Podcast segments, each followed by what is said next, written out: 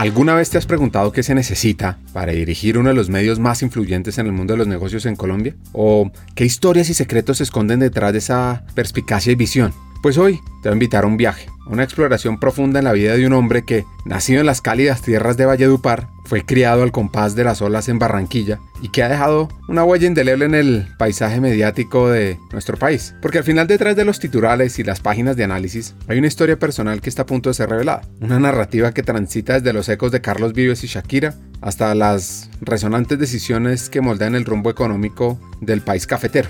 Y antes de adentrarnos en esos momentos clave, hay una revelación que podría dejarte perplejo sobre esas noches o esos días en los que su mamá no estaba. Ya van a saber por qué. Y su papá le mostraba la verdadera cara del esfuerzo y la determinación.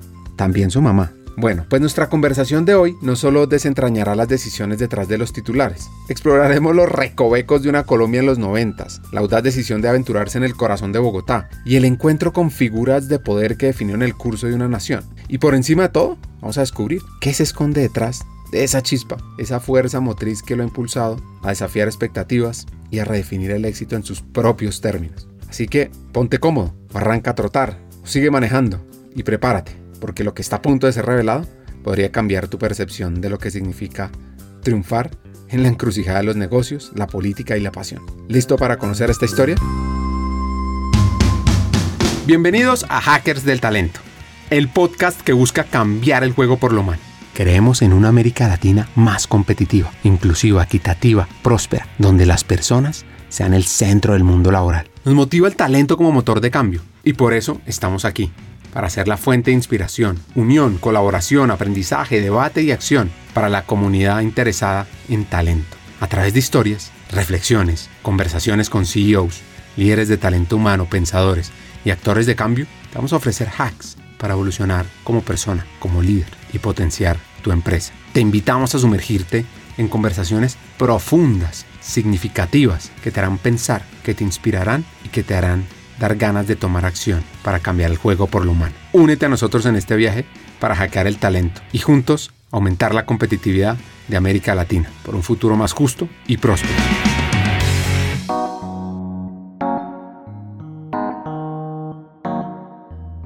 Nuestro invitado de hoy se llama Francisco Miranda.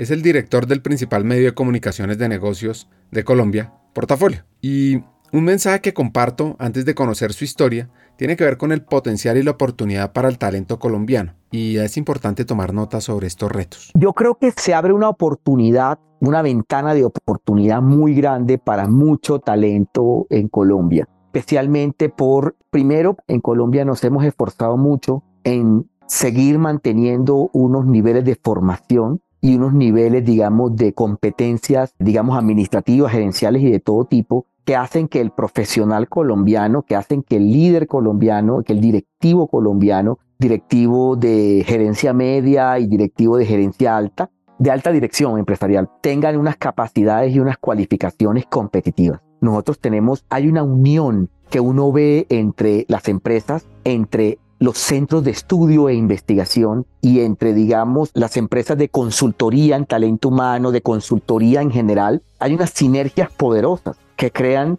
ejecutivos, lo digo, de gerencia media y de gerencia de dirección empresarial muy competitivos. Si a eso le sumas una apertura al trabajo remoto, una capacidad y una flexibilidad que se está teniendo de poder especialmente en algunos sectores puntuales de la economía, de trabajar remotamente, de poder estar acá en Colombia y responder laboralmente en empresas con sedes en Estados Unidos o en otros países de América Latina o al mismo tiempo poder de alguna manera manejar de una manera mucho más intensa y directa desde Colombia, por ejemplo, como hub, manejar áreas como Centroamérica, por ejemplo, inclusive llegando a México o áreas como toda la, la zona andina. Eso está llevando a la posibilidad y facilidad de empresas internacionales, multinacionales, de crear en Colombia hubs gerenciales regionales ¿cierto? Que cubran desde Colombia hasta Perú, por ejemplo, no sé qué tanto Chile, pero hasta Perú, Ecuador, Perú, Colombia y de arriba también, Panamá, Centroamérica. Ojalá pudiéramos tener, poder atraer inclusive desde el Caribe,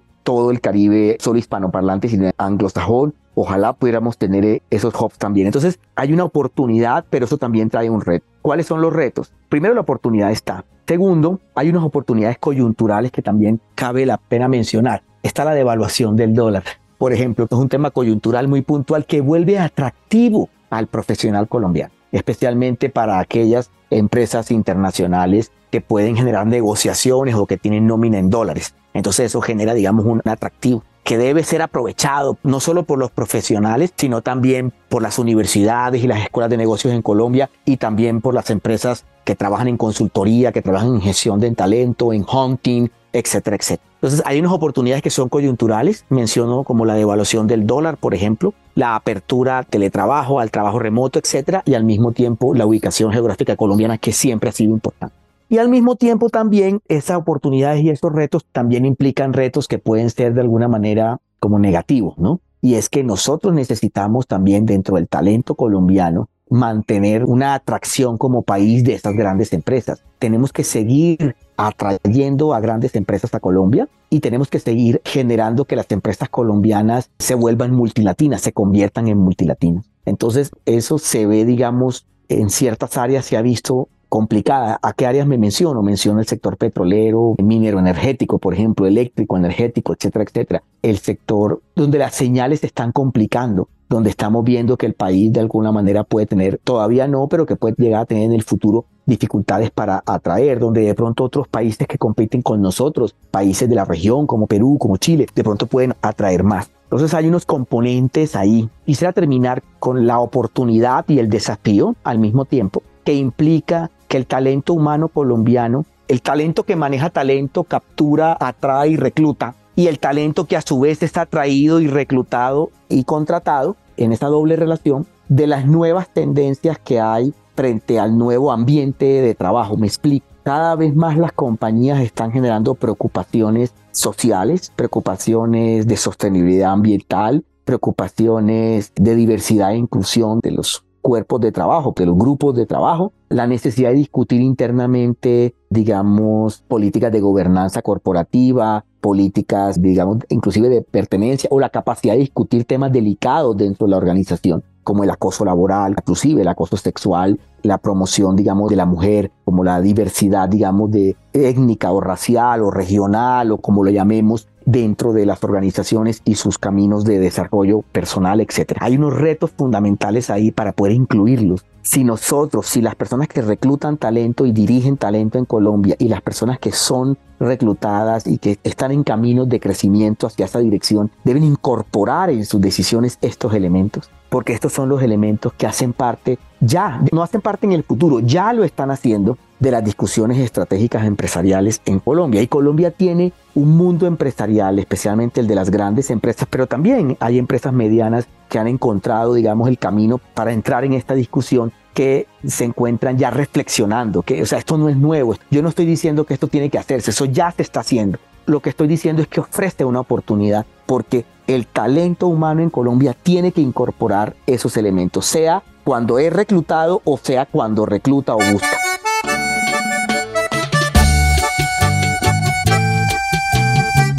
Nació en Valledupar y vivió toda su infancia en Barranquilla. Y la historia de sus padres inspira. Sí, mis padres afortunadamente están todavía vivos los dos. Ellos viven en Barranquilla. Yo soy hijo de Francisco y de Cecilia. Francisco comenzó, digamos, trabajando en, empresas avícolas, también trabajó, fue, llegó hasta el grado de mayor en la Policía Nacional y luego se retiró y luego abrió unos negocios independientes para luego tener hace ya unos 20 años un negocio actual muy pequeño que tiene, que presta servicios eh, generales a diferentes eh, compañías en Barranquilla. Mi madre es médico de la Universidad del Valle, y trabajó por muchos años en el Instituto de los Seguros Sociales, pues ya no existe, trabajó durante muchos años en medicina de urgencias, en la sala de urgencias.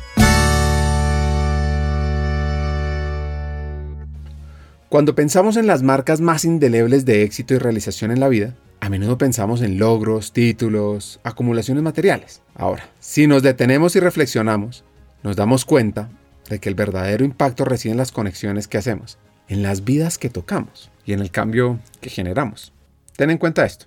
En una época donde la tecnología nos conecta, también nos aísla. Donde los algoritmos determinan lo que vemos y oímos, nos afecta. Y cada uno de ustedes tiene el poder de cambiar esa narrativa. Cada acto de servicio, por pequeño que sea, crea un efecto dominó en la comunidad. No solo estás ayudando a una persona, estás estableciendo un ejemplo, inspirando a otros a hacer lo mismo. Entonces la pregunta es, ¿Por qué es crítico cultivar una vocación de servicio ahora? Porque el mundo necesita empatía, comprensión y unidad más que nunca. Y no se trata solo de lo que obtienes, aunque los beneficios del servicio como la gratitud, las conexiones profundas y el crecimiento personal son inmensos, se trata de lo que das.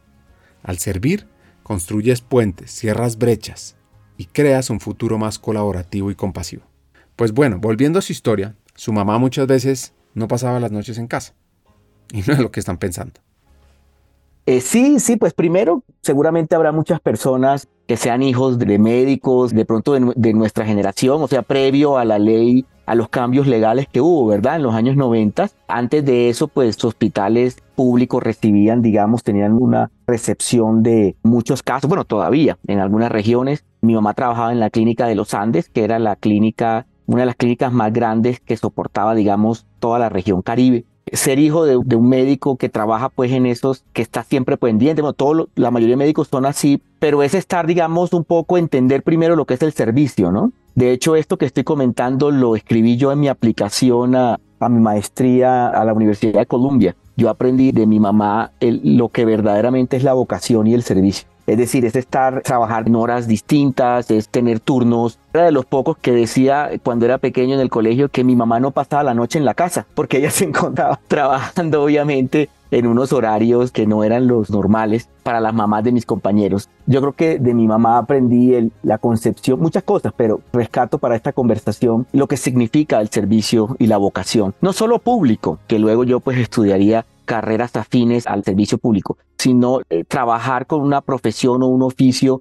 que tiene una vocación social. En estos momentos yo pues soy periodista, dirijo, pues trabajo como periodista, dirijo un periódico económico y el periodismo tiene una vocación social. Cuando trabajé también en el sector público así lo entendí y hay muchos oficios que tienen componentes, algunos en un mayor grado o en otros, de vocación de servicio social. De su padre aprendió sobre la persistencia y el trabajo duro. En el caso de mi padre, creo que ser uno testigo de cómo una persona trata de construir su independencia, eh, se retira de trabajar eh, como empleado y construye algunos negocios. Algunos negocios no salieron bien y fueron cerrados para luego encontrar verdaderamente un negocio que pues ya lleva más de 20 años en él pero mientras tanto fueron distintos, distintos tipos de apuestas y esas apuestas no salían bien y se tenía que tomar decisiones difíciles, reconstruir, volver a pensar y yo aprendí de, padre dos cosas fundamentales en ese proceso. Primero, el valor del trabajo duro, de verdad de trabajar duro y de la diferencia que eso hace, esas millas extras, ese trabajo extra. Y lo segundo, digamos, la persistencia y la consistencia en entender y construir un modelo de negocio y tratar de hacerlo bien. Eso me ha hecho a mí muy sensible a todas las personas en Colombia que tienen negocios pequeños y que tienen empresas unipersonales, que tienen negocios unipersonales, que se encuentran en ese borde entre la formalidad y la informalidad, que pagan nómina. Cuando uno vive de cerca personas que en un momento dado pueden llegar a estar más preocupados de conseguir o de cobrar pues lo que se les debe o de conseguir el flujo de caja necesario para pagarle primero a la gente que trabaja para uno en vez de llevarse uno dinero a la casa. Creo que muchas personas, sobre todo políticos en estos tiempos que vivimos, pensarían más de una vez antes de atacar tanto a los empresarios cuando supieran cuántas personas tratan de garantizar primero los salarios, ese compromiso que tienen con sus trabajadores, sus empleados, que inclusive con su propio, con el propio bienestar de ellos mismos, ¿ves? Y hay muchos en Colombia, sí, muchísimos, cientos de miles, millones quizás. Ojalá tuvieran, tuvieran más atención del gobierno, ojalá tuvieran mejores extensión de los bancos, de las líneas de crédito. Ojalá pudieran aprender mejores cosas para que sus negocios fueran más productivos y más eficientes.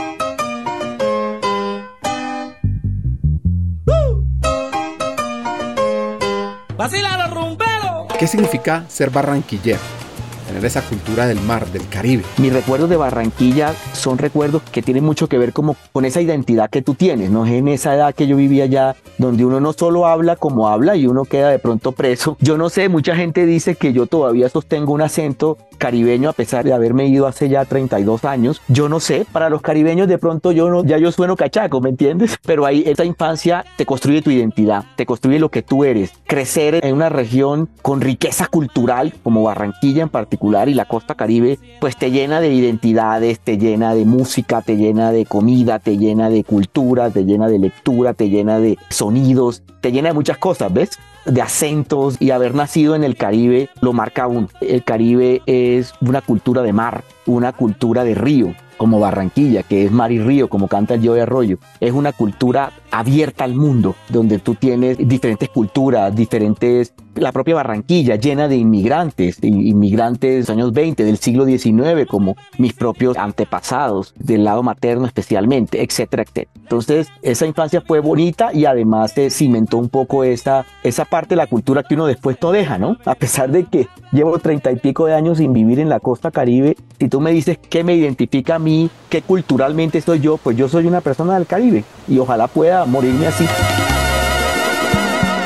¿Lo salvaba ser buen estudiante? Yo fui muy buen estudiante, entonces con mis padres, digamos como las dificultades como tal, eran más que todo como yo era buen estudiante, entonces no me podían de alguna manera como restringir por ese lado. Y a mí me gustaba mucho salir y en esa época había mucha discoteca, miniteca y cosas de esa naturaleza. Y a mí me encantaba, me encantaba mucho bailar, me encantaba mucho la música, etc. Había, era un poco es, esa actividad social y mis padres pues de alguna manera me restringían en algunas ocasiones eso. Entonces, y obviamente pues las discusiones normales que tiene uno con sus hermanos. Yo tengo un hermano menor, entonces había peloteras y etcétera, etcétera. Y era como por ese lado que había regaños y bueno, lo recuerdo con mucho más afecto que molestia 35 años después.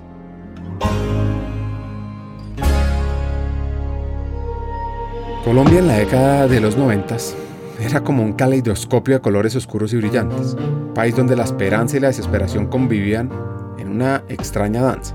Cada ciudad, cada calle, cada esquina contaban una historia diferente y todas tenían un hilo en común, la búsqueda de identidad en medio de la adversidad. Uno, recuerdo abrir los periódicos y a menudo estaban teñidos de rojo, narrando historias de violencia y terror. El narcotráfico con su mano oscura había extendido sus tentáculos por casi todos los rincones del país, determinando no solo la política y la economía, sino también la vida cotidiana de los ciudadanos comunes. Sin embargo, a pesar de la sombra que este flagelo arrojaba, la resistencia y la resiliencia del espíritu colombiano brillaba con fuerza. Mientras algunos veían el país a través del prisma del caos, otros encontraron en esa misma adversidad la fuerza, las ganas, la inspiración para crear, soñar reimaginar un futuro diferente. Recuerdo los sonidos de Carlos Vives y Shakira que comenzaron a emanar las radios, mezclarse también el aroma del arequipe y el café que llenaban las calles de Medellín, de Bogotá, de Cali. Y también, muy interesante, la literatura colombiana. Vivía, podría uno decirle, un renacimiento. El lenguaje lo hace la vida, lo hace la calle. E, e, es la vida, es que las cosas siguen viviendo. El día que eso no sucede, se murió. Obviamente liderado por Gabriel García Márquez, por Gabo, que llevaba el realismo mágico a las mesas de noche de todo el mundo. Y a pesar del temor que podía sentirse en el aire en los parques y las plazas, los niños jugaban, las parejas se enamoraban y los ancianos compartían historias de tiempos más simples. Las familias se aferraban unas a otras, creando fortalezas de amor y esperanza contra la tormenta exterior. Pues Francisco decide ir a Bogotá. Pues yo llego aquí, mi historia pues así como resumida para los oyentes, yo llego aquí a Bogotá a estudiar, primero comencé a estudiar en la Universidad de los Andes, ingeniería industrial, pero ingeniería fue un paso académico, digamos, con dos caras para mí. La primera me dio una estructura mental, una orientación a resolver problemas. Yo admiro mucho a los ingenieros porque los ingenieros son, eh, y otras carreras, pero en particular la ingeniería que la viví en esa época de mi vida, su mentalidad es a la resolución de problemas. Y eso es algo que nuestro país necesita, que las empresas necesitan, que todos los esfuerzos humanos necesitan, que es la capacidad de resolver problemas. Yo terminé, digamos, en otra área, en el área de la comunicación, de la política, del análisis económico, el análisis público. Mejor dicho, nunca he olvidado y siempre he transitado conmigo esas dos enseñanzas de los años que estudié ingeniería industrial. La primera, la estructura, la fuerza de la estructuración en todas las cosas que uno tiene que hacer en la vida. Y lo segundo, la orientación a resolver problemas. Muchas veces tenemos personas que son muy valiosas, pero su capacidad de resolución de problemas, digamos, es, no es tan alta. Y hay que seguir mejorando en ese sentido. Entonces luego yo eh, viví una época, esos eran, digamos, principios de los 90 en la Universidad de los Andes, una época maravillosa donde se discutía mucho la implementación de la Constitución del 91, donde se encontraba, digamos, toda esa agitación de la guerra terrorista que había desatado el cartel de Medellín contra el gobierno, bombas en Bogotá, etcétera. A mí me tocó esa época y esa época me volvió sensible social y políticamente junto a dificultades que yo tenía para sentirme cómodo en algunas de las áreas de estudio y de investigación de la ingeniería industrial, tomé la decisión de cambiarme a la carrera de ciencia política y fue un cambio no solo de carrera, sino también de universidad, porque mi hermano llegaba de Barranquilla, era una carga económica muy fuerte para mis padres. Nosotros crecí en un hogar de clase media, un hogar literal de clase media. Ahora, pues de alguna manera todos nos llamamos de clase media, pero la verdad es en esa época era importante, digamos, se notaba mucho y las capacidades de financiación de alguna manera no eran tan amplias. Entonces yo me cambio a la Universidad Javeriana a estudiar ciencias políticas. Momentos que lo llevan a uno a ser mejores. Yo llegué a vivir con mis primos solo, como inútil en muchas cosas como de la vida diaria, de la comida, del hogar, etcétera y luego cambiarme de una universidad a otra y entrar de pronto a, un, a conocer nuevas personas, a una ciencia social y no a una ingeniería como yo vivía, fueron momentos duros. Pero también me enseñaron que la dureza viene de uno mismo. Y también me dieron, Ricardo, una cosa que muchas personas la critican mucho, pero yo la defiendo, no en dosis excesivas, pero yo la defiendo, y es que esa fuerza individual, la capacidad que uno tiene de mirar hacia adentro y encontrar la fuerza dentro de uno mismo estamos acostumbrados y la sociedad ha venido transitando, yo pienso que de manera positiva, en enseñar a las personas a buscar la ayuda externa. Levante la mano si usted tiene una dificultad. Siempre habrá gente afuera para ayudarte. Verbaliza, cuenta las cosas. Reach out, ¿cierto? Llega otra persona y siempre encontrarás de pronto espacio donde puedas expresar estas cosas. Eso es muy bueno y ayuda mucho a las personas. Pero yo encontré en esas dos etapas de mi vida, donde yo tenía pues menos de 20 años, menos de 20, 21 años, encontré la fuerza interior, encontré la fuerza individual, la responsabilidad individual, que la fuerza viene de ti mismo. Con esto no quiero, digamos, minimizar obviamente estos esfuerzos de búsqueda, de reach out hacia afuera, que han ayudado pues a muchísimas personas. Simplemente creo que uno también tiene que buscar mecanismos para encontrar su fuerza adentro. A lo largo de tu vida, seguramente has enfrentado muchos desafíos, has superado adversidades, de pronto has tocado fondo. Y sin embargo, aquí estás. ¿Por qué? Porque dentro de cada uno de nosotros, dentro de ti, hay una chispa, una llama de determinación y resiliencia que te impulsa a seguir adelante, a crecer, a evolucionar y a ser cada día mejor cada vez mejor versión de ti mismo. La fuerza individual no se trata simplemente de la capacidad física o mental. Se trata de ese espíritu indomable, ese fuego interno que arde con pasión, con propósito, con convicción. Es la voz interna que te dice, puedes cuando todo el mundo dice que no puedes. Es el impulso que te lleva a perseguir esos sueños, sin importar cuán inalcanzables pueden parecer. Y, ¿sabes qué es lo más hermoso de esta fuerza? Que está al alcance de todos. Y cada uno de nosotros. No importa tu pasado, tu origen, tus errores, tus miedos. Tú Sí, tú tienes el poder de decidir en este preciso momento despertar esa fuerza o continuarla, alimentarla y dejar que te ilumine tu camino hacia un futuro próspero, el que deseas, al que mereces. De uno, y luego vendrían muchos otros, y si quieres, después seguimos comentando algunos de ellos, pero a mí me quedó la lección de eso, la lección de llegar, de no encajar, la lección de valorar cosas, pero darte cuenta que no estás en el camino que requieres. Yo dejé la ingeniería, pero la he valorado muchísimo. Llevo su estructura 35 años después. Sin embargo, creo que no era mi camino profesional y respeto mucho a las personas que siguieron transitando ese camino, pero yo traté de buscar otro, con inseguridades, con incertidumbres. Mira, Ricardo, no solamente saber que todo el dinero que mis padres trabajaron muchísimo para pagarme la Universidad de los Andes, que en esa época era la más costosa del país, y saber que no condujo de alguna manera a un verdadero título, pues fue un elemento que a mí, digamos, me hizo sentir muy mal en esos años. Y eso me llevó a mí, por ejemplo, a tratar de buscar trabajos cuando yo estudié ciencia política en la Javeriana y yo trabajé y estudié todo el tiempo, tratando de liberar a mi familia en Barranquilla de la carga financiera de sostener una segunda carrera.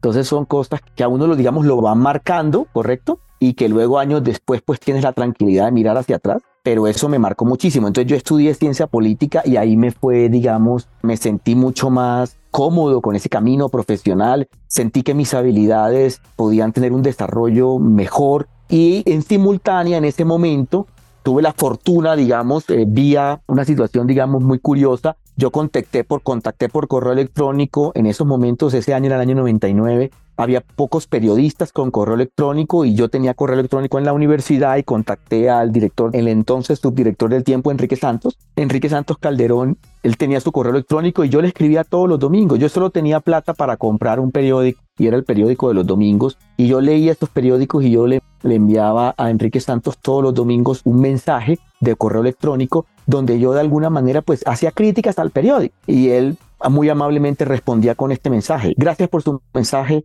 y sus iniciales, ESC, Enrique Santos Calderón. Yo al final terminé pensando, este señor ni me lee, y así duré como unos 6, 7 meses, hasta que recibí un correo electrónico donde me decía que me comunicara con este teléfono para tener una cita. Luego yo fui a la cita, que en esos momentos era pues en las instalaciones del diario El Tiempo en la 26, y en esa cita Enrique Santos habla conmigo, dice que en un tiempo no mayor a uno o dos años se iba a generar un cambio en la dirección del periódico, la generación de él y, iban a tomar, digamos, la dirección del tiempo y estaban tratando de construir un nuevo equipo y que mis comentarios que yo le había escrito durante todos esos meses, pues lo llevaban a pensar que yo podría ser una buena adición para ese equipo. Esa reunión se dio en el primer semestre del 99. Luego llegaría el fallecimiento del entonces director del tiempo, Hernando Santos, y luego asumirían los dos directores, Enrique Santos Calderón y Rafael Santos Calderón. En esa llegada de ellos dos a la dirección se crea este equipo que se adelanta y entro yo a trabajar en el diario El Tiempo medio tiempo,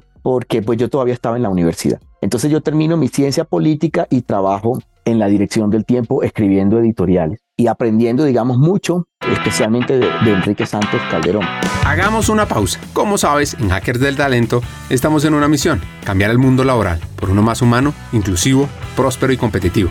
No lo podemos hacer solos, para nada. Necesitamos tu ayuda. Te invitamos a compartir este episodio con una persona, con alguien que quieras, con alguien que sientas que puede aprender, que puede evolucionar con los hacks que compartimos en este episodio, porque juntos vamos a inspirar a más talentos a sumarse a este movimiento de humanizar América Latina. Y si quieres unirte, si quieres profundizar y estar a la vanguardia, suscríbete al podcast, síguenos en LinkedIn para recibir noticias diarias, suscríbete en nuestra página hackersdeltalento.com al newsletter Cartas al Talento. Y no te pierdas la oportunidad de marcar la diferencia en este mundo laboral y así transformar la vida de millones de personas. Porque juntos podemos hacer lo posible. Nosotros ya estamos aquí, dando el primer paso. ¿Y tú? ¿Te unes a nuestra misión de cambiar el mundo laboral por uno más humano? Hagámoslo juntos. Sigamos con el episodio.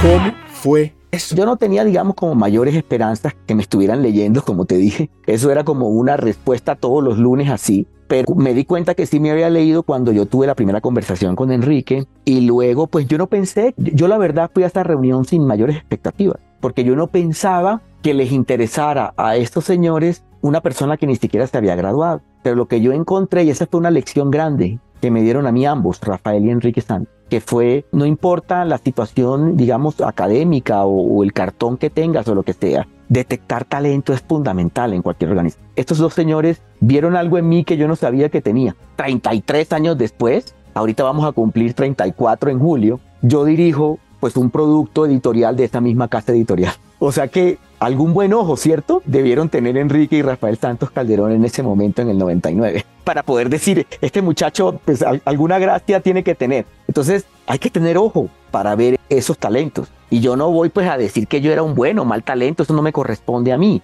Pero pues luego mi trayectoria periodística, que aquí resumo rápidamente, yo trabajé luego en, de editor político en, en Revista Semana, eh, luego volvería como editor de opinión al tiempo, luego volví a trabajar como consejero editorial de Publicaciones Semana. Luego escribí varias columnas y análisis políticos en El Heraldo, en La Silla Vacía. Y luego volvería ahora a mi cargo de director del diario Portafolio. Trabajado mucho en el periodismo y no hubiera tenido yo ese camino sin Enrique Santos detectando, digamos, que había algo ahí. Ese es el primer y no sé si nos estamos adelantando.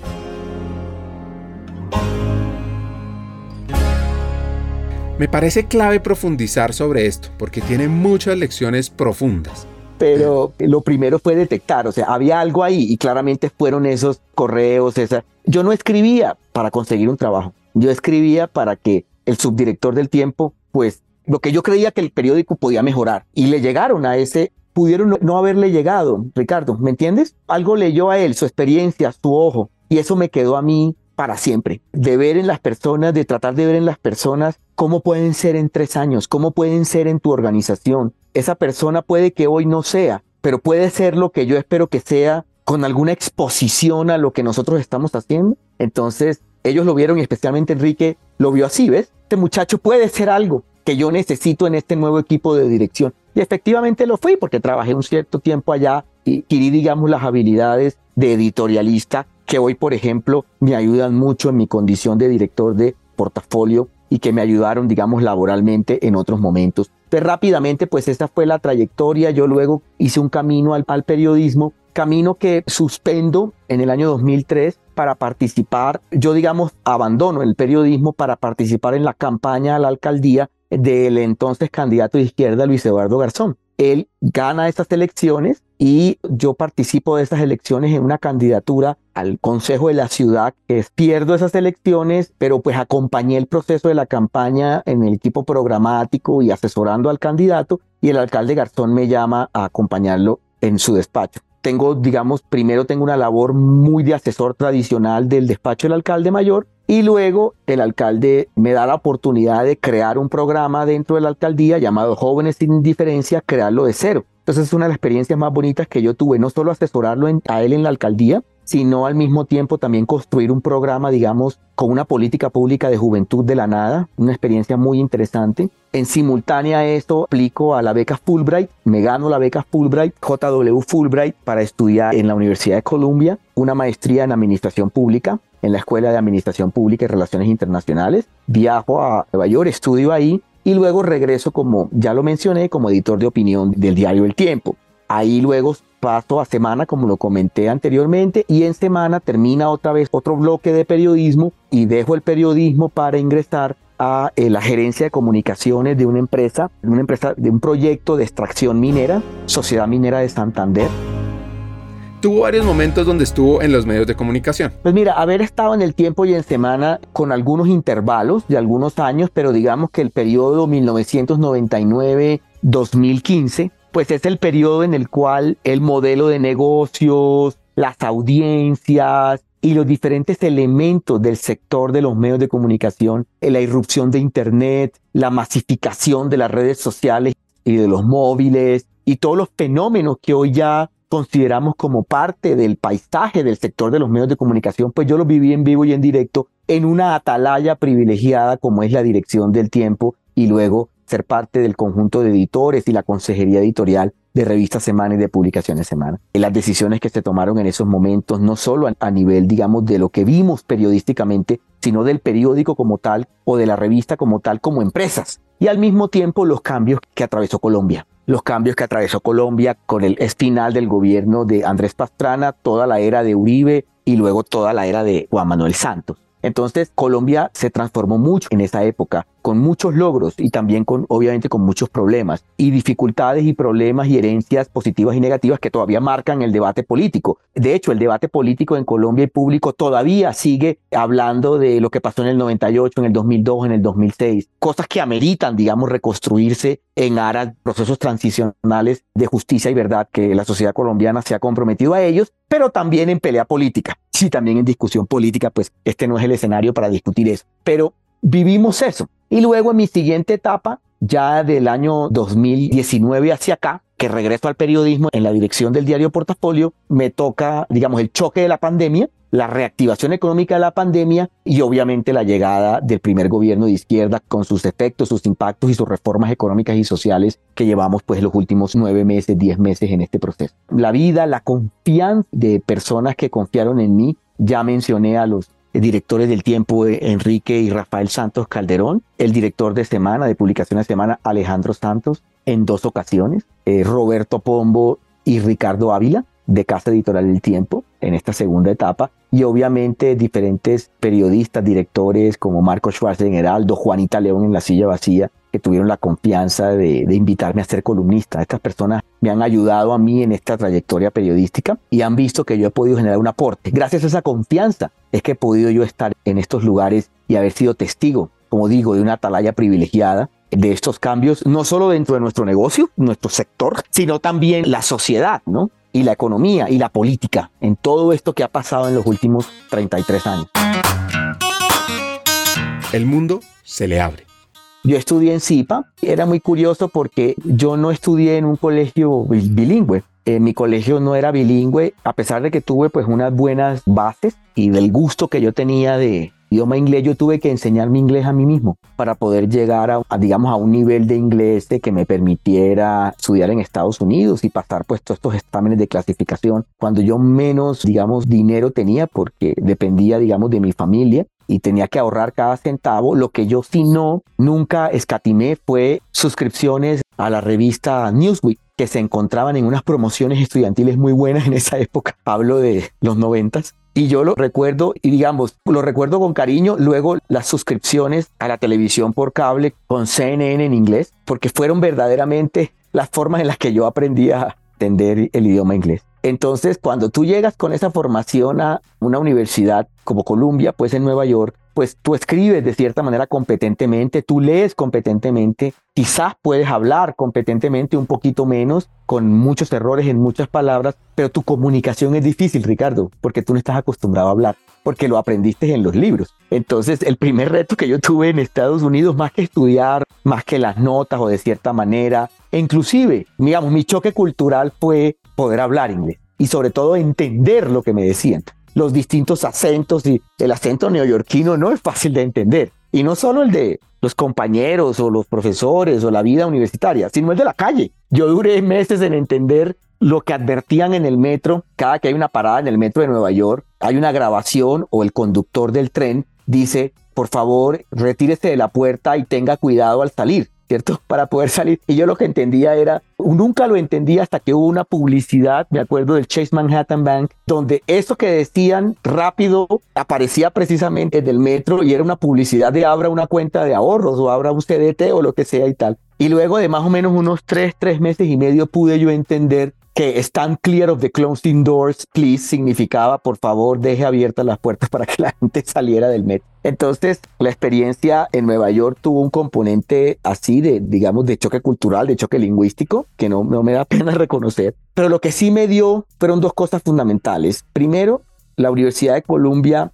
me permitió un acceso, digamos, al mundo literal poder compartir con las realidades de compañeros de estudio prácticamente de todas las partes del mundo, incluidos chinos, por ejemplo, asiáticos, etcétera, que en esa época rusos y demás, personas africanas de todos los continentes, y al mismo tiempo también estudiar esos temas, o sea, esos temas hacían parte de nuestro currículum desde el punto de vista de las políticas públicas y la administración pública. Aprendí el valor de Siempre le he dicho mucho a quienes me pedían consejo para presentar de pronto procesos para estudiar en el exterior, sobre todo en Estados Unidos y en Gran Bretaña. Yo lo que les decía es, lo que sea que usted vaya a tomar, lo que sea que usted vaya a estudiar, tome un curso de econometría y estadística. Uno debe pasar por cualquier posgrado con unas herramientas cuantitativas básicas, Ricardo. La vida está hecha de eso y sobre todo si uno quiere tomar decisiones más informadas, necesita un conocimiento cuantitativo, necesita herramientas estadísticas, necesita estadística y necesita algo de econometría en la medida de lo posible, pero sobre todo necesita herramientas estadísticas. Eso lo aprendí en CIPA. También aprendí en CIPA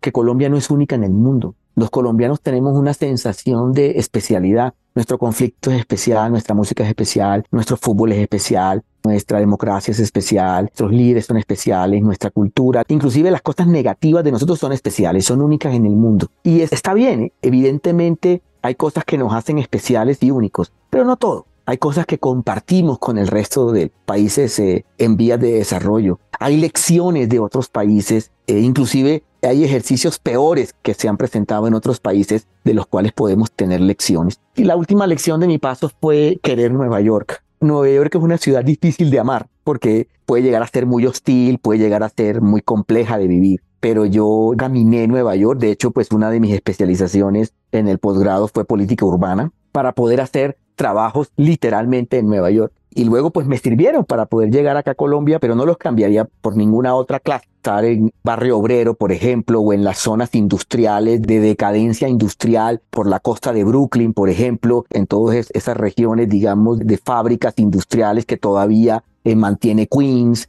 en barrios, digamos, de gran conflictividad social, como los del Bronx, en instalaciones de rellenos sanitarios o de basuras en Staten Island, pues fueron unas experiencias muy la vivienda, digamos, de interés social, de interés eh, popular dentro del propio Manhattan, etcétera, etcétera. Nueva York fue como ciudad una enseñanza también que me dejó Colombia. Y llega a trabajar con el expresidente Iván Duque. ¿Cómo fue eso? Para quienes nos escuchan, les cuento, yo fui invitado por el presidente Iván Duque a acompañarlo en la presidencia, en un cargo que se llamaba la jefatura de discurso que se encontraba debajo de la Secretaría o, dentro de la estructura a cargo de la Secretaría Privada de la Presidencia de la República. Cuando el presidente Iván Duque me llama, nosotros nos conocíamos de tiempo atrás, yo estaba, yo tenía una oficina propia de consultoría en comunicaciones llamada M3 Comunicaciones, yo la monté, era mía 100%, y fue una decisión muy difícil, Ricardo, porque yo sabía que yo no podía continuar en mente con mi empresa si yo iba a trabajar en la presidencia de alguna manera uno podía de alguna manera buscar un socio, poner a otra persona, etcétera. Ahí hay dificultades, ¿me entiendes? Yo no quise hacerlo. No era ilegal, pero no quise hacerlo, entonces la empresa duró un tiempo a cargo de, de mi padre que luego procedimos a cerrarla. Yo sacrifiqué mucho por una experiencia que yo consideraba valiosa, porque estaba yo acompañando la construcción de la voz presidencial. Por mi formación en Estados Unidos en políticas públicas y administración pública en Colombia, yo estudié mucho sobre, sobre la figura presidencial, sobre la estructura, digamos, de la Casa Blanca, que marcaba muchos países en la construcción especialmente de instituciones como la presidencia. Entonces, presidente Duque también era cercano a eso y logramos tener un acuerdo para poder fortalecer y crear una oficina de discursos y narrativa presidencial, donde el presidente de la República pudiera tener un grupo de personas que produjera prácticamente todo los distintos materiales orales, escritos, etcétera, etcétera, para el visto bueno del presidente. Y la experiencia en presidencia, pues, fue positiva para mí. De verdad, eh, fueron unos 14, 15 meses, tal vez de los más intensos, pero también de los más enriquecedores de mi vida. También hubo momentos difíciles, momentos donde uno sentía, digamos, los ataques propios de la vida política, pero yo prefiero, digamos, dejar eso atrás y quedarme con lo que vivimos en este momento y lo que yo viví. Mi tarea, digamos, tenía diferentes frentes. La primera era la de construir esta estructura, que le produjera al presidente discursos, material, sintonizar todas las políticas públicas, los planes de desarrollo, las promesas de campaña y traducirlo en un lenguaje que el presidente pudiera verbalmente mediante cartas, en la página web, en todas sus piezas comunicativas, en las campañas publicitarias del gobierno y del Estado, etcétera, etcétera, que tuviéramos una voz coherente y sistemática. Claramente alguien podrá decir, no, Francisco, y en esa misma época fue que salió esta cosa, esta otra anécdota, o este error, o este comentario que fue, digamos, interpretado viral y virulentamente por los colombianos. Claro que sí. Y no los voy a mencionar acá, pero hay muchos. Claramente que nos pudimos haber equivocado muchas veces y que también el presidente en algunas de sus declaraciones pudo haber sido malinterpretado, pero la lectura, de, digamos, la misión de poder construir una estructura dentro de la presidencia de la República que sostuviera la política de comunicaciones del presidente y tradujera la voz presidencial, lo logramos. Y ha sido uno de los mis éxitos profesionales y lo llamo así porque dejé, digamos, ese aparato y ese aparato estaba ahí presente cuando llegaron otros retos de comunicación como la pandemia, en la cual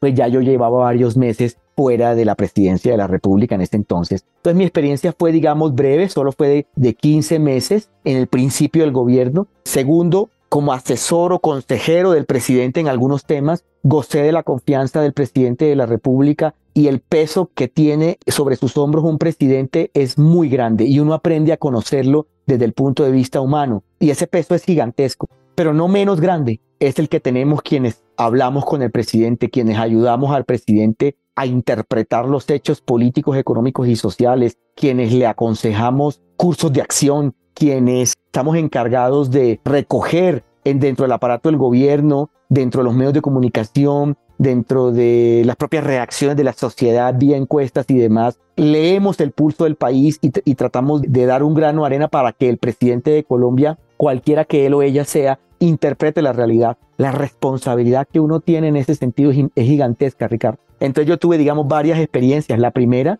la construcción de este equipo de la jefatura de discursos que luego se convertiría en una secretaría adjunta de la presidencia para discursos y narrativa presidencial y mensajes presidenciales que cubriera toda esta amplia gama, la selección de ese personal, la construcción de los protocolos, de las rutinas, la construcción de esa fábrica que tradujera toda la comunicación de un gobierno, de un ejecutivo, para que esa ejecución de políticas públicas, de interpretación de objetivos, de metas, de planes de desarrollo, se reflejara en todas y cada una de las manifestaciones de un presidente, desde discursos en una cena de una gira presidencial hasta cartas que firma el presidente de agradecimiento a personas que le escriben, pasando por el website de la Presidencia de la República y las comunicaciones digitales y la publicidad gubernamental, terminando pues por los discursos tradicionales y las alocuciones presidenciales. Entonces ese logro fue muy importante. Y el segundo fue mi trabajo, digamos, como asesor de la presidencia. El presidente y yo, cuando estábamos hablando de nuestro rol, nos remitíamos a un excelente libro que recomiendo para que las personas que nos escuchan que les llama la atención, que se llama Counselor. Este es un libro que escribió Ted Sorensen, que fue consejero, que fue asesor del presidente eh, John F. Kennedy en Estados Unidos, que recopila, digamos, lo que él vivió significaba acompañar a un presidente, digamos, en diferentes situaciones y crisis. Entonces es una experiencia, digamos, muy importante para mi vida profesional y también para mi vida personal, para entender mucho lo negativo de la división política en un país, las consecuencias de las rabias de la sociedad, lo necesario que es reconocer que piensa diferente, entender de dónde vienen las molestias sociales, las y sobre todo, digamos, muchas deudas que de alguna manera la sociedad colombiana en todo su conjunto tiene con muchas personas que no han podido desarrollar sus talentos y capacidades de una manera más amplia y de una manera más simple como otros, digamos, personas de la sociedad que pueden llegar a tener unas posiciones mucho más cómodas. ¿Qué podemos hacer? ¿Cómo somos una sociedad pobre y qué significa eso? ¿Cómo somos una sociedad estratificada y qué significa eso? ¿Cómo somos una sociedad donde la gran mayoría de personas no tiene oportunidades y qué significa eso? 16. ¿Y cómo se relaciona eso con la posición política? Porque obviamente cada uno está, digamos, en su posición política, ¿ves? Y si estás contando algo de a quien tú apoyas o a quien te gusta o a quien tú admiras, pues tu visión es diferente a si cuentas procesos o si cuentas experiencias o si cuentas enseñanzas de a quien tú, digamos, políticamente te encuentras del otro lado. Pero yo sé que en estos momentos hay personas que se encuentran en estos momentos en la presidencia de la República, también aprendiendo lecciones, también cometiendo errores, también cogiéndose la cabeza, los pelos de la cabeza y diciendo que nos equivocamos o cómo debemos hacer, y personas ponderando también que asesoran al hoy presidente y que asesoran al presidente Santos y Uribe y los anteriores, diciendo cuál debe ser mi postura como asesor presidencial. ¿Debo yo echarle leña al fuego? ¿Debo yo congelar? ¿Debo yo invitar a la moderación o debo yo radicalizar? ¿Debo yo tender puentes en esta situación o debo sugerir que se dinamiten? En estos momentos está pasando en esta presidencia y pasará, y pasará en las alcaldías y pasará a todos aquellos que acompañamos, no solo a un líder del Ejecutivo, sea alcalde, gobernador o presidencia, sino también a quien acompañan a CEOs, a quien acompañan a gerentes generales, a presidentes de peñas, toda empresas, toda persona que esté a cargo de una empresa u organización y que tiene al lado un asesor, vive dinámicas similares a las que te estoy comentando. Año 2019. Roberto Pombo, director del tiempo en ese momento, levanta su teléfono, lo llama y le dice, Francisco, Quiero que seas el director de portafolio. Estamos en un mundo retador donde cada vez hay más portales en temas de economía y negocios. Te necesitamos. Y él, pues claramente dice que sí. Me parece importante entender cómo ve él el futuro del trabajo. Mira, varias cosas. La primera es, no voy a repetir lo que seguramente muchos de quienes escuchan este podcast de Hackers del Talento, pues hace rato que lo tienen claro. Y es que verdaderamente cambiado las expectativas, los intereses, forma de aprender, la forma en que deben ser enseñados, inclusive en algún grado la escala no de valores, sino como lo que importa y lo que no importa, las sensibilidades frente inclusive al tratamiento personal de las nuevas generaciones que están entrando ahorita al mercado laboral. Y ese es un cambio que a mí no me gusta, Ricardo, el concepto de choque generacional, porque eso implica conflicto, ¿ves? Eso implica que hay unas personas que somos viejos o de una generación antigua que entonces estamos entrando en un curso de colisión con unos nuevos. No, que el curso de colisión se da, pues claro que se da, pero no debemos pensar en esos términos. Lo que debemos pensar es en qué pueden traer, primero qué pueden, cómo contribuye una nueva generación digital con nuevos valores o valores, digamos, más profundos en algunas áreas, más flexible, más móvil geográfica, digital y laboralmente, cómo pueden contribuir a nuestros actuales escenarios de trabajo, ¿correcto? Segundo, ¿qué podemos construir nosotros, los que nos encontramos en algunas posiciones de dirección y de reclutamiento de talento? ¿Qué necesitamos incluir para poder responder a esas necesidades del nuevo talento? Necesidades que no solo son salariales o necesidades que no solo son, digo, económicas o de naturaleza del trabajo, también son de trato, también son de prioridades, también son de belonging, de pertenencia, por ejemplo, de diversidad y de inclusión. Entonces nosotros estamos entrando a un lenguaje distinto. Y muchas veces cuando uno trabaja en una, en una sala de redacción de un medio económico y de negocios como portafolio, muchas veces reporteamos y contamos a nuestros lectores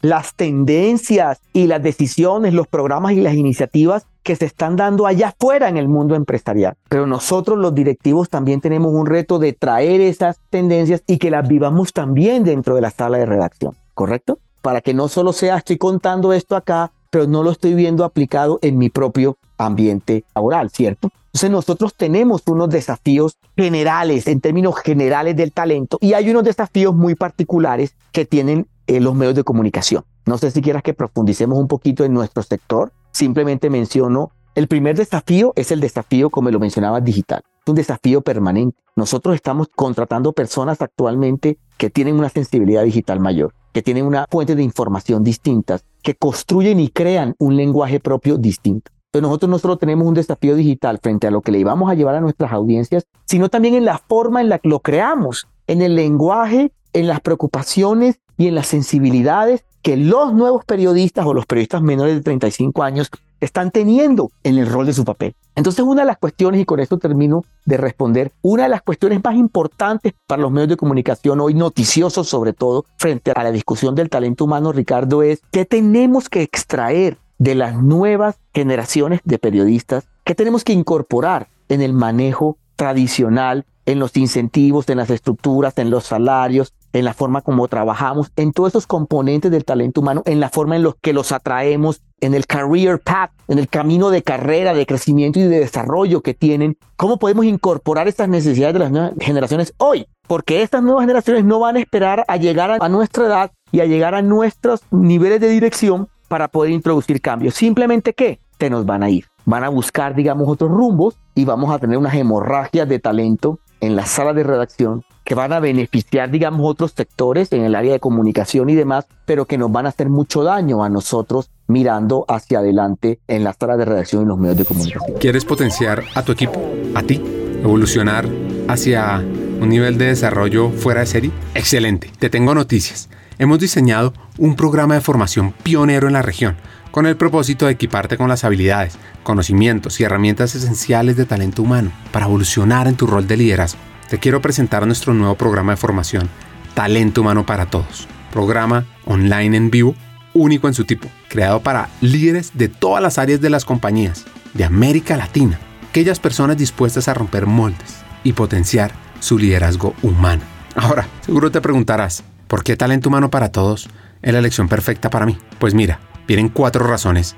Uno, aprenderás de la mano de los hackers del talento, destacados vicepresidentes de talento humano que están liderando la transformación en sus organizaciones en América Latina, quienes te compartirán las mejores herramientas para potenciarte a ti, a tu equipo y a tu compañía. 2. Te integrarás a una comunidad de estudiantes, de líderes visionarios, personas que como tú están decididas a marcar diferencias significativas en sus equipos, usando las mejores prácticas y herramientas de talento humano, porque es que talento humano no es un área, talento humano es de todos. 3. Nuestro contenido te va a dar una ventaja competitiva. Vas a aprender temas como la importancia estratégica de talento humano, cómo atraer y desarrollar el mejor talento, cómo crear modelos de compensación atractivos, sobre el poder de la cultura organizacional, change management, aspectos legales del mundo laboral, los desafíos del futuro del trabajo, la experiencia del empleado, el liderazgo transformador y también cómo gestionar la diversidad, la equidad y la inclusión.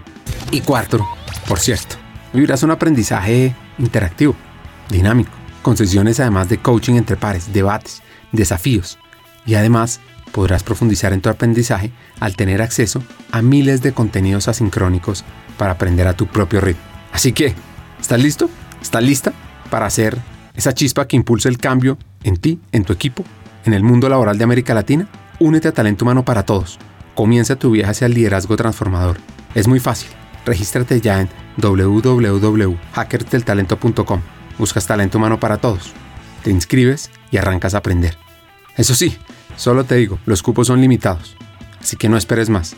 Tu equipo y América Latina te necesitan ahora más que nunca, porque talento humano no es la responsabilidad de un área, es de toda una compañía Y tú como líder vas a aprender cómo potenciarlo. Sigamos con el episodio. Una de las competencias clave para los líderes y futuras generaciones tiene que ver con el aprendizaje constante, por crear nuevos caminos de adquirir cursos, habilidades, competencias. No solo lo que uno veía de universidad, maestría, sino meterse en diferentes academias, en programas cortos, en YouTube, eh, pequeñas píldoras. Cada uno de nosotros tiene que ser líder de su aprendizaje para evolucionar y ser mejores. Hay que constantemente aprender, hay que constantemente no dormirse en los laureles. Coincido plenamente contigo. Y evidentemente para mantener esta actualización, Ricardo, pues necesitamos estar mucho más en contacto precisamente con esas discusiones actuales y contemporáneas de la dirección empresarial, ¿de acuerdo? Tenemos que incorporarlas en nuestra discusión, tenemos que incorporarlas en nuestro debate, tenemos que aprovechar que se está discutiendo en nuestras escuelas de negocios y poder buscar los mecanismos para nosotros incorporarlas, sea de manera formal, adquiriendo capacitación, formación o, o regresando, digamos, a las aulas, dicho de alguna manera, o haciéndolo on-site, ¿no? En la experiencia y en la expectativa hands-on de nuestro trabajo. Pero coincido contigo en eso. Ese es un reto permanente y ese es un error grande el pensar que nosotros vamos a seguir atrayendo automáticamente estas empresas internacionales para que se ubiquen en Colombia o que el talento colombiano va automáticamente a ser considerado mejor o más competitivo o más flexible o mejor formado automáticamente como venía de alguna manera siendo en el pasado. No, las mismas discusiones se están dando en estos otros países que nos compiten, ¿cierto? Inclusive en algunas, digamos, en México, en Chile, en Perú, etcétera, etcétera. Toda la discusión que hay en el sector digital, por ejemplo, en Brasil, por ejemplo, México, cómo están desarrollando algunas iniciativas de emprendimientos y ya de empresas grandes y algunas en ruta a ser unicornios en el ámbito digital, por ejemplo, en todas estas empresas que son Guion Tech, FinTech, EdTech, etcétera. ¿Cómo estamos nosotros en Colombia ahí? ¿Cómo estamos nosotros, digamos, avanzando en ese camino? Hay mucho espacio para la reflexión y sobre todo hay mucho espacio también para la autocrítica. Y si bien hay muchas empresas y sectores que son sensibles a estas discusiones y las incorporan y nosotros desde portafolio lo sabemos porque los vemos participando en esa discusión y publicamos artículos periodísticos alrededor de esa discusión, tampoco hay que dormirse en los laureles ni sentarse a esperar porque lo que se viene es una competencia mucho más dura, inclusive con, países que económicamente son más grandes que nosotros. Hablo puntualmente de Brasil y de México. ¿Anotaron eso? Las mismas discusiones se están dando en otros países que compiten lo que sería interesante es unir ese talento latino para hacer una región fuera de serie.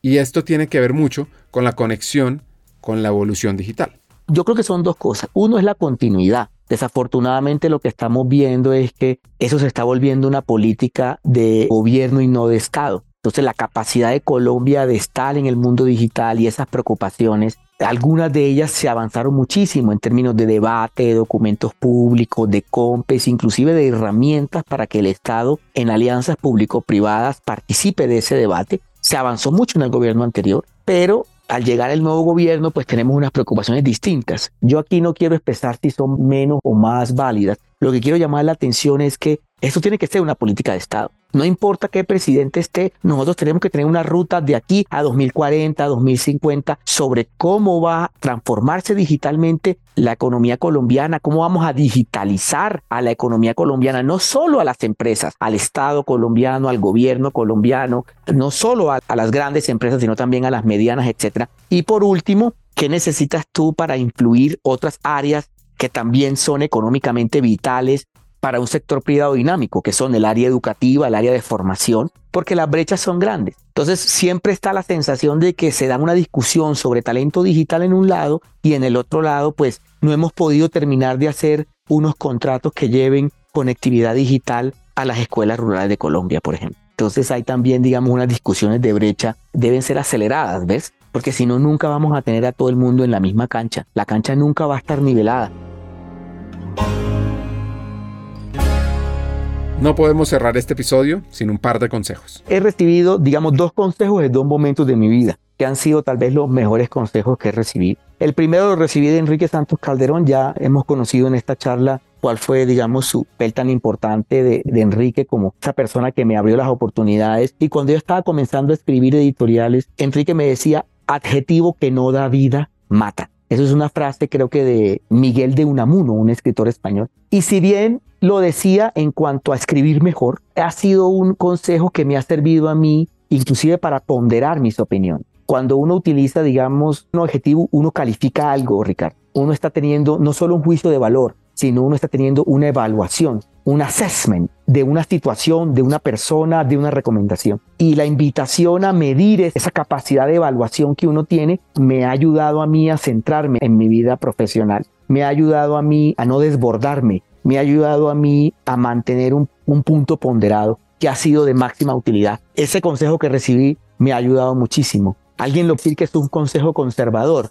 Sí lo es, pero me ha ayudado. Y la segunda es un colega, un amigo de mi propia generación, que hoy tiene una empresa de consultoría de economía social muy interesante que se llama Inclusión. Él se llama Roberto Angulo y él, una vez estábamos nosotros hablando y yo me encontraba explorando la posibilidad de crear, digamos, una firma de asesoría, una firma de consultoría. Y Roberto me dice, Pacho, el consejo que te doy es el siguiente. Muchas cosas, o la gran mayoría, son cuestión de metodología. Identifica tú una metodología y podrás resolver mucho más fácil las cosas. Y ese consejo de Roberto me ha ayudado muchísimo porque, y pues aquí lo digo públicamente, porque se conectó automáticamente con esa herencia que me dejó a mí mis estudios de ingeniería frente a la estructuración, la metodología, la estructura, la hoja de ruta, esas rutinas que hay que hacer para tener los pasos en cualquier momento de cualquier aspecto de la vida, no solo el empresarial, no solo a quienes hoy nos escuchan que les interesan los procesos de selección y de búsqueda de talento humano, sino en todo,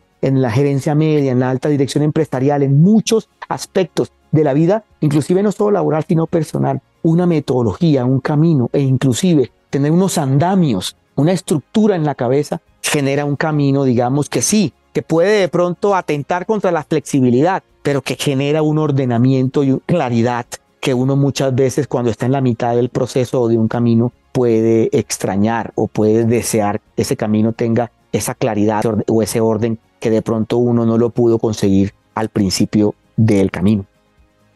Yo suelo repetir muchos de los que me dieron a mí. Seguramente algunos que escuchen esta conversación nuestra que me conocen de antes, pues lo podrán identificar que yo he repetido muchos de esos, pero yo he dado tal vez, tal vez uno de los consejos que más valiosos que yo he dado y me lo han dicho aquellas personas a las cuales yo se los he dado. Es un consejo quizás más espiritual, que es creer en uno y valorar lo que uno hace y valorarlo de una manera diferenciada. Creo que si uno no encuentra un convencimiento en lo que hace y uno no encuentra una diferencia, no digo hacer la diferencia, sino una diferencia en lo que hace. Si tu trabajo es escribir, ¿qué diferente es tu estilo? ¿Qué de distinto es tu estilo de lo que normalmente se hace? ¿Y por qué crees que eso que estás haciendo tiene una razón o importancia para hacer? Y ese consejo también se lo doy a quienes nos escuchan que tienen manejo de personal, que tienen responsabilidades directivas, que tienen responsabilidades estratégicas en sus organizaciones. Hay un componente de creer, de valor, hay un componente, digamos, espiritual,